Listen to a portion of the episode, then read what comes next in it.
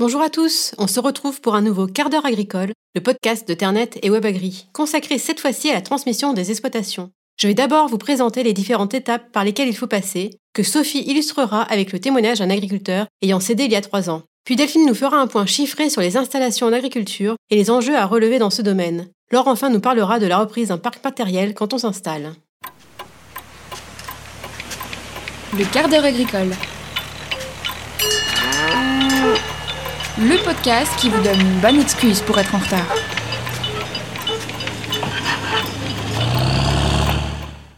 Pour commencer ce podcast dédié à la transmission des exploitations agricoles, détaillons ensemble les étapes à suivre et les démarches à effectuer.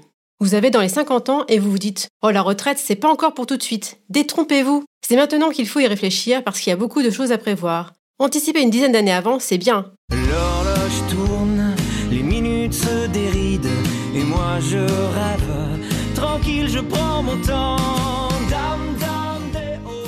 Tu confirmes, Sophie, je crois que tu as échangé récemment avec un agriculteur qui a cédé sa ferme. Tout à fait, Céline. C'est Joël Lermitz qui est à la retraite depuis trois ans maintenant. Malgré un quotidien bien chargé, il a accepté de nous raconter comment s'est passée la transmission de son exploitation. Joël était installé dans la Somme depuis 1980 avec ses beaux-parents et son épouse, au départ sur 115 hectares de culture, avec euh, des céréales, des pommes de terre, des betteraves, du maïs et quelques hectares de pâture. Il y avait aussi un atelier d'élevage de génisse. Rapidement, le couple décide de se lancer dans l'élevage caprin, avec au départ 18 chèvres et un atelier de transformation laitière, le lait n'étant pas récolté dans ce secteur. Au fil du temps, l'exploitation a évolué. En 1990, il s'associe avec Marcel Poisson et passe à 100 chèvres. Il développe aussi la diversification avec la vente sur les marchés et l'accueil à la ferme en 1995. Les deux associés ont commencé à réfléchir à leur transmission environ 5 ans avant leur départ. Et oui, Sophie, ce temps de réflexion permet de se poser un certain nombre de questions. Ai-je un successeur? À quelle date arrêter mon activité? Mon exploitation est-elle transmissible? Et sinon, comment faire pour qu'elle le soit? Quels sont mes besoins et objectifs pour la retraite, financiers notamment? Qu'est-ce que je veux transmettre? Et sous quelles conditions? Location, vente, donation Cette liste n'étant bien sûr pas exhaustive. La question concernant le repreneur est essentielle, car si vous n'en avez pas, il ne va pas falloir s'y prendre au dernier moment pour en chercher un. D'autant que le premier candidat ne sera pas forcément le bon. Il faut souvent en rencontrer plusieurs, ce qui n'est pas toujours négatif d'ailleurs. Cela peut vous aider à préciser vos attentes et votre projet, voire à les faire évoluer si nécessaire. Joël nous confie d'ailleurs de, je dirais, 2012-2015, euh, on a commencé à se poser, se poser la question comment, comment, quelle est devenir notre exploitation et qu'est-ce qu'on voulait, qu'est-ce que nous on voulait. Là, comment dirais-je, euh, la première chose, c'est qu'on a regardé auprès de nos enfants, puisqu'on a chacun, on a chacun euh, des enfants, mais qui, euh, qui avaient euh, d'autres projets, et donc à partir de là, on n'avait aucun enfant, on n'avait pas de, projet familial qui pouvait nous suivre. On s'est dit bon ben qu'est-ce qu'on fait? Est-ce que parce qu'on est dans un, quand même une région où les terres sont très recherchées, les c'est pas les voisins qui manquaient pour vouloir reprendre les terres, mais euh, par contre reprendre un, élevage comme le nôtre et,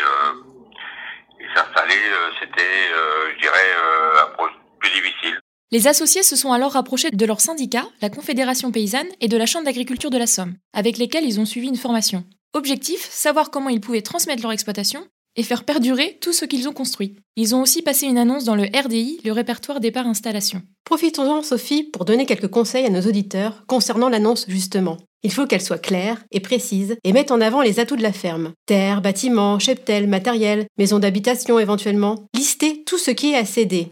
Reste alors à diffuser l'offre via un maximum de canaux possibles. Entourage, organisme agricole, RDI comme tu l'as dit Sophie, presse, agence immobilière, sites d'annonces comme le boncoin.fr. La rencontre avec le repreneur se prépare également. Vous devez présenter clairement votre ferme, ses avantages comme ses contraintes, chiffres à l'appui, ainsi que la façon dont vous voyez sa transmission et en étant très transparent et à l'écoute de ce que souhaite aussi le candidat à la reprise, sans jugement. Il faut être prêt à faire évoluer votre projet en fonction et accepter que le repreneur ait une autre vision de l'agriculture et qu'il fasse différemment de vous. Échange d'atelier par exemple ou de système. Une relation de confiance doit s'établir. Dans le cas de Joël, ils ont vu avec son associé plusieurs candidats, mais finalement peu de projets sérieux. En fait, euh, ce qui nous intéressait, c'était quand même que ce qu'on avait créé, euh, l'atelier chèvre euh, dans, dans la c'était quand même un peu notre bébé et on se trouvait un peu dommage que, que demain tout ça disparaisse pour agrandir des exploitations. Quoi. Et c'est finalement par le bouche à oreille que les agriculteurs ont trouvé leur repreneur. Un jeune homme du village et son épouse qui ont eu envie de se lancer. Mathieu était salarié dans une pisciculture et Aurélie infirmière. Ils en ont fait un projet de vie. Ils ont alors lancé les réflexions et les démarches d'installation. Pour apprendre le métier, ils ont pu suivre aussi des formations en transformation laitière. Joël et Marcel ont embauché Mathieu sur l'exploitation pendant six mois pour faire un passage de relais en quelque sorte et lui transmettre leur savoir-faire. Tu sais, Sophie, il y a aussi le stage de parrainage pour faciliter cette période de tulage. Pendant 3 à 12 mois, le cédant transmet ses savoir-faire aux jeunes qui s'installent en hors cadre familial et qui peut ainsi se familiariser avec la ferme. D'intérêt, il perçoit un salaire financé par l'État et bénéficie d'une couverture sociale. Parlons maintenant de l'étape incontournable d'une session d'exploitation agricole, déterminer le prix de la reprise. Au préalable, il est conseillé de faire estimer la ferme par des professionnels pour ne pas la surévaluer ni la sous-évaluer. Comme pour les biens et le devenir de la ferme, évoqué précédemment, c'est une histoire de négociation et de compromis. Il faut se mettre d'accord sur un prix qui soit équitable pour le cédant et le repreneur. Il doit combiner valeur patrimoniale, comptable et économique, cette dernière renvoyant à la rentabilité de la structure, soit le BE qu'on peut dégager. Joël Lermite nous confirme, s'il y a bien deux conseils à retenir pour les agriculteurs qui réfléchissent à la transmission de leur exploitation selon lui, c'est d'un, prendre le temps d'y réfléchir et de se renseigner, et de deux, se faire aider pour estimer la valeur de ce qu'on souhaite céder. Eux ont eu recours à un expert foncier et ils le recommandent vivement. Et ce qu'on conseille aussi, il faut aussi que la personne qui, qui arrête se pose la question comment il va faire pour vivre une fois qu'il va être à la retraite. Hein. On n'a quand même pas des retraites faramineuses. Sophie, tu cites expert foncier. Les terres, justement, sont un point majeur dans une transmission, surtout quand on a plusieurs propriétaires. Vous devez les contacter tous afin de vous assurer qu'ils seront d'accord pour louer les terres à votre successeur. Enfin, parmi les nombreux documents à réunir, n'oubliez pas la demande unique de retraite à envoyer au moins 4 mois avant de cesser votre activité. Ça y est, tout est réglé, vous pouvez désormais prendre un repos bien mérité.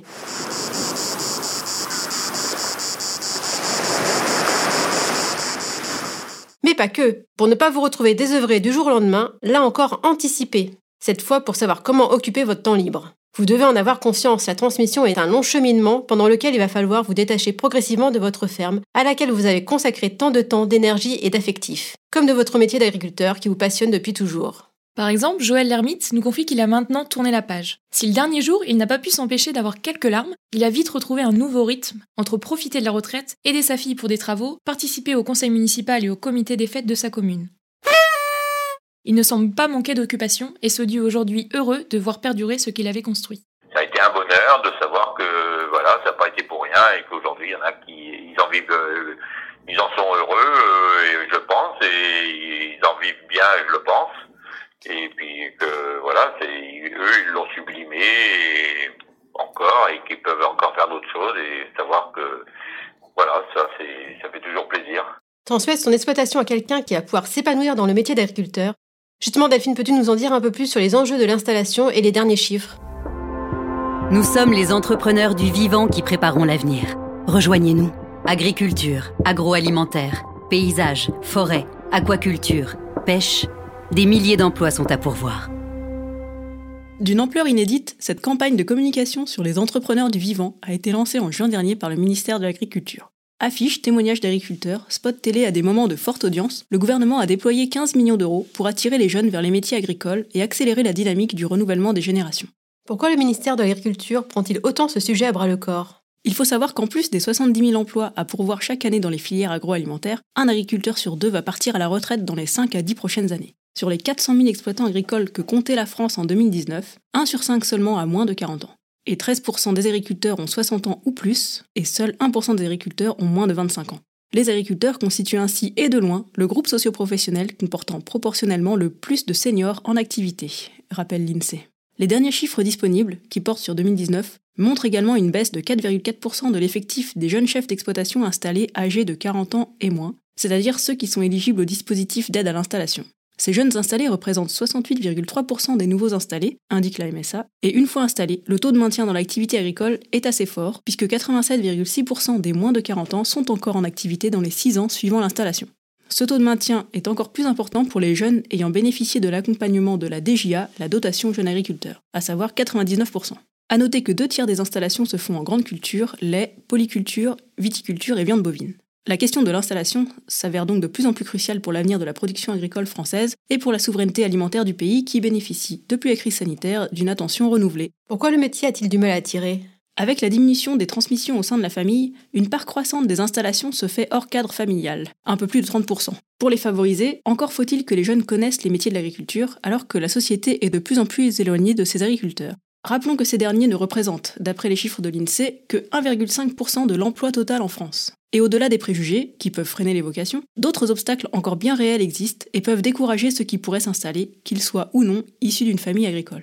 Ainsi, la rémunération reste dans beaucoup de filières trop faible au regard du temps de travail important effectué par les agriculteurs, soit 55 heures par semaine en moyenne. Un temps de travail astreignant qui lui aussi constitue une contrainte sur la vie sociale et la vie de famille à laquelle aspirent les futurs installés. Enfin, les modalités d'accès au foncier et au financement peuvent également freiner les projets. Néanmoins, et c'est aussi l'objectif de la campagne de communication du ministère, les progrès techniques et l'innovation ont transformé le métier ces dernières années, apportant un certain nombre d'améliorations sur les conditions de travail, mais aussi un gain de technicité et d'attractivité pour de futurs potentiels agriculteurs. Faisons maintenant un petit focus sur la cession de machines agricoles. Lors, si je souhaite vendre mon parc matériel, comment fixer son prix de vente? Effectivement, Céline, la tâche n'est pas parmi les plus simples. L'objectif étant d'en tirer le meilleur prix possible, mais cela ne doit pas rendre le projet de transmission bancal. Le premier point réside donc dans l'estimation. Il s'agit de refléter au mieux l'état de la machine pour situer sa valeur sur le marché. Les prix les plus alléchants ne sont pas nécessairement sécurisants pour l'acheteur. Ils peuvent laisser imaginer un équipement présentant des vis cachées. L'agriculteur qui prend sa retraite doit donc lister ainsi chaque machine du parc pour en définir une valeur. Une fois l'addition faite, reste à vérifier si l'ensemble reste cohérent afin que la reprise du parc matériel ne devienne pas un frein pour les repreneurs, qui pourraient connaître quelques difficultés à faire financer le rachat. Au-delà du prix de vente, des règles existent en matière de cession de matériel. Des documents sont indispensables. Ah oui, lesquels?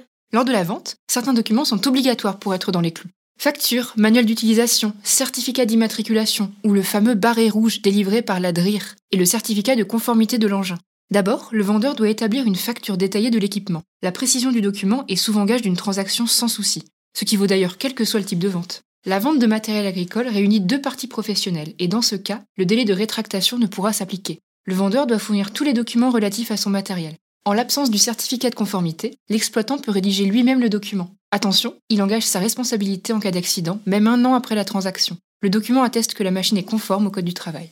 Autre document, le barré rouge. Il est indispensable dès que le PTAC de l'équipement excède 1 tonne 5. Pour les tracteurs, le document indispensable est la carte grise accompagnée de l'homologation CE. Et si malgré ces précautions, il y a un souci, ai-je des garanties en tant qu'acheteur? Oui, il y en a. Officiellement, aucun délai n'existe pour porter plainte contre le vendeur en cas de vis caché. En pratique, plus la vente remonte à loin, plus le recours sera difficile. Pour un matériel quasi neuf bénéficiant encore de la garantie du constructeur, celle-ci est transférée au nouveau propriétaire. Pour les pulvérisateurs, le contrôle obligatoire périodique existe. Tous les 5 ans, le matériel passe son examen ou pas. Pensez à le demander si un pulvérisateur est inclus dans le parc à reprendre. Et n'oubliez pas de demander le rapport d'inspection et la facture qui fixe la date de l'opération. Pfiou, mais du coup, c'est quoi le bon prix de vente? Dans le commerce, il est coutume de dire que la bonne transaction, c'est quand les deux parties sont contentes. Certes, pas facile de fixer le prix du matériel, d'autant plus qu'aucune cote n'existe en agriculture. Plusieurs possibilités s'offrent à vous. Demandez à votre concessionnaire s'il peut estimer vos appareils. Appelez un expert habilité dans l'estimation du matériel agricole. Sa prestation est souvent un atout pour réaliser une vente car elle atteste de la véracité de vos propos auprès de l'acheteur. Et dernière possibilité, faire le tour des petites annonces. Recherchez les outils ayant des caractéristiques similaires, année, nombre d'heures, options, état, et faites une valeur moyenne entre les différents prix affichés. Vous ne serez pas loin du bon prix du marché.